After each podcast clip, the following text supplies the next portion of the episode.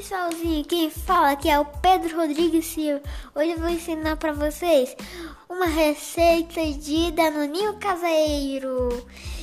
Agora vamos lá para os ingredientes: uma lata de leite condensado, uma lata de creme de leite, dois potes de iogurte natural sem sabor, um envelope de suco em por sabor morango, sabor do morango, tá?